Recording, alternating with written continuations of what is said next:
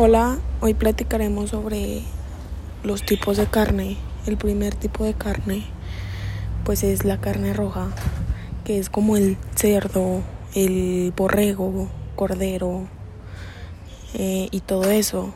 También tenemos la carne blanca, que tenemos como el pollo, el pollo y y el cerdo. El cerdo es considerado carne blanca hace como tres meses, seis meses, según la OMS. Y también la carne blanca es la que es mejor consumirla que la carne roja, porque la carne roja es la que te daña más tu organismo. Y pues eso sería todo.